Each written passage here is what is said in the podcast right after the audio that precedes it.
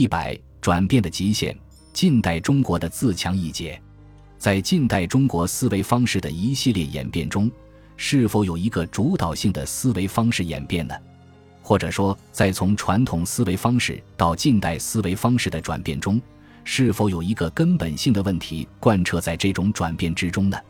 一般所说的从传统到现代的转变，都显示为一系列事物的转变。从多方面的传统到多方面的现代，是由可以具体描述的许多指标构成的。与此同时，立足于欧洲转变的历史和经验。人们试图找出这种转变的根本性机制和逻辑，并提出了不同的说法。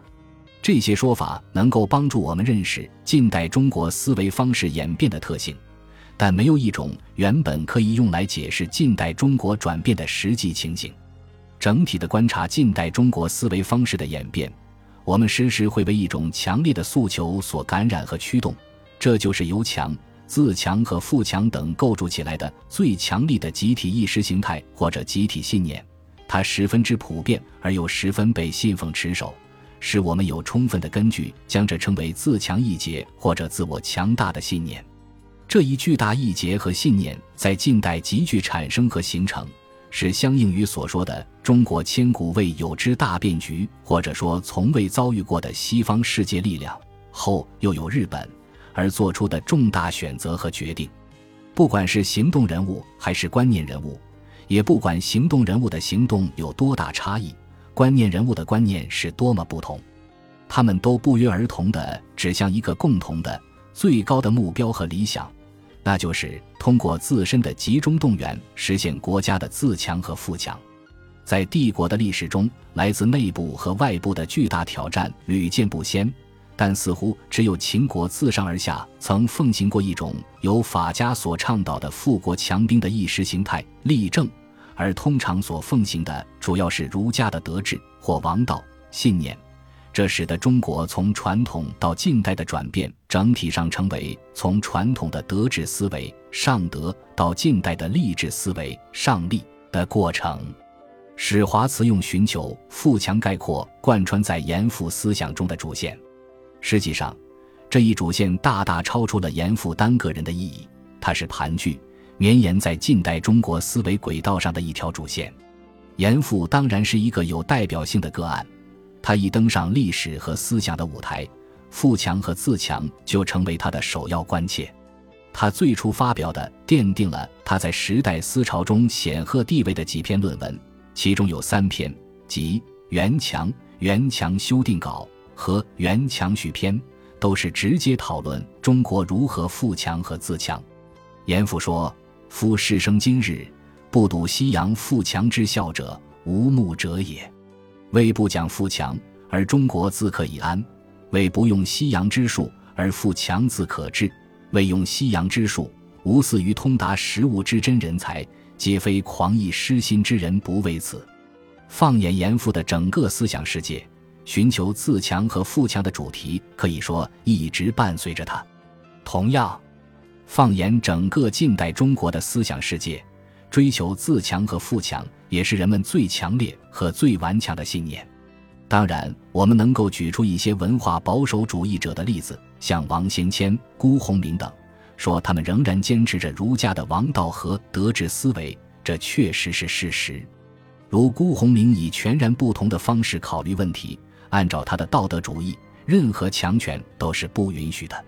如果有一种你认为是非正义的强权，那么你就不能同样用强权去反对它，否则你也就陷入了强权之中。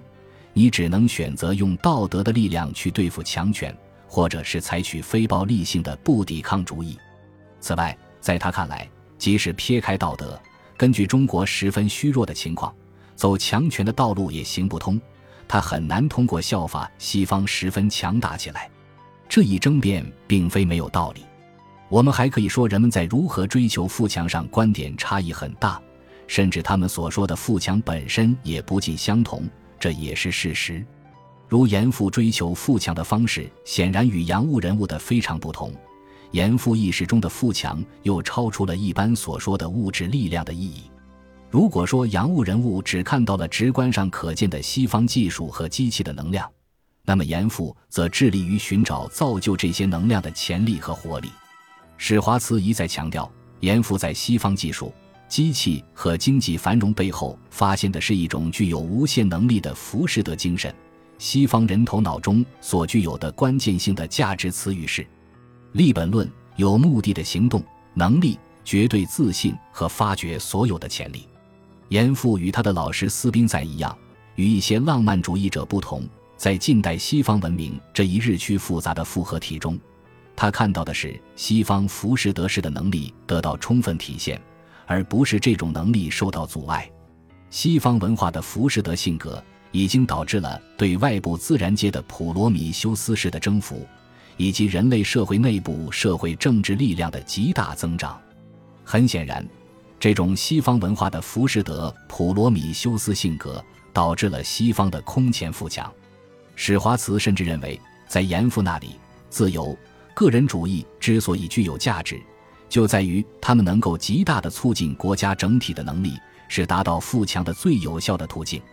他说：“假如说穆勒常以个人自由作为目的本身，那么在严复则把个人自由变成一个促进民智民德以及达到国家目的的手段。这一看法没有完全错，因为富强实在是太迫切了。问题是，严复的富强不限于物质力量，他还有道德和正义的力量。如他从整体的力量取决于部分的力量这一点出发，强调说：‘福如是。’”则一种之所以强，一群之所以立，本思而谈，断可实矣。盖生民之大要三，而强弱存亡莫不是此。一曰血气体力之强，二曰聪明智虑之强，三曰德行仁义之强。是以西洋官话言治之家，莫不以民力、民智、民德三者断民种之高下，唯有三者备而民生不忧。亦为有三者备而国威不愤者也。完整的看，近代中国的自强和富强一节，渴求的是国家的全面进步和繁荣，但其中技术的发达、经济的富足和军事的扩充，无疑是强大的首要指标，因为这些指标能够直观上直接显示出一个国家的力量和威力有多大、有多强。外观上能够看到的西方近代文明，那是技术的世界、工业的世界。商业和经济繁荣的世界等，这都是中国所缺乏的。洋务运动和早期变法人物首先看到这些也是自然的。为了自主自立、自奋自发、富强，中国就必须建立起这些世界。说起来，张之洞的富强模式仍是以道德价值为基础而发展物质力量。今日时局为以激发忠爱、讲求富强、尊朝廷、为社稷为第一义。在张之洞那里，富强就是指武力，他有服务于保国、保种和保交的目的。他说：“保国、保交、保种合为一心，是为同心。保种必先保交，保交必先保国。众何以存？有志则存。智者交之谓也。交何以行？有利则行。利者兵之谓也。”故国不威则教不循，国不盛则种不尊。但是，从如何实现富强的意义上说，富强本身就是目的。恭亲王和文祥较早在本与标相对、和源的意义上主张自强。谢臣等着意大局章程六条，其要在于审敌防边，以弭后患。然治其标而未探其源也。探源之策在于自强。自强之术，必先练兵。何启和胡李元为了破除只在漠河用的意义上看待富强的做法，在说明体用和本末是就一事之中时，以身之全体而言的意义上，提出富强首先是体和本，正是有了本和体做基础，然后才有其用和末。是故富强非末也，戒曰末矣。亦必其先有时本，然后乃有时末也。富强非用也，戒曰用矣。亦必其先有失体，然后乃有适用也。无富强之本，则纵使其学极高，亦不能为富强；无富强之体，纵使其才极美，亦不能的富强也。原则而论，自强和富强确实是近代中国追求的目标。人们的争辩根本上不在于要不要富强和自强，而是如何去实现自强和富强。正是在这一方面，近代中国思维方式的演变显现出了一幕幕复杂曲折的剧情。从早期的自强新政，经过戊戌变法和共和革命，再到五四新文化运动，人们提出和尝试的方案多种多样。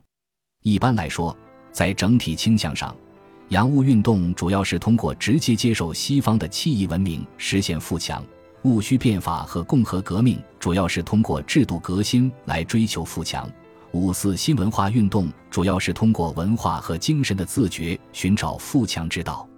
但实际上，所有这些都是实现国家富强的途径，都是完整的社会革新的各个方面。只是在近代中国思维方式推移的前后不同阶段上，人们都把自己所意识和认识到的富强之道看成是最有效的。人们常说标本兼治，但在什么是本、什么是标上，人们就有很大分歧。把圆和强结合起来的圆强。意思就是要寻求富强的根本和根源，严复一直以开民智、古民力和新民德作为治理的根本，也就是富强之基。对于渐进变法的人物来说，要富强，首先要实行渐进的制度改革；对于革命派来说，首要的是进行激进的革命，推翻整个旧制度；对于五四新文化运动人物来说，首先是在与旧文化决裂的同时建立新文化。他们之间彼此争辩，并且都对洋务运动的做法表示不满。但洋务运动的自强路线并非一无是处，自强富强这是一个共同的神话。但如何实现富强的梦想，它比我们想象的要复杂和繁难得多。正如现代性是一个整体的结构性事态那样，它不可能通过单一哪怕非常重要的方面而化成。自然富强绝不会是孤立性的事业。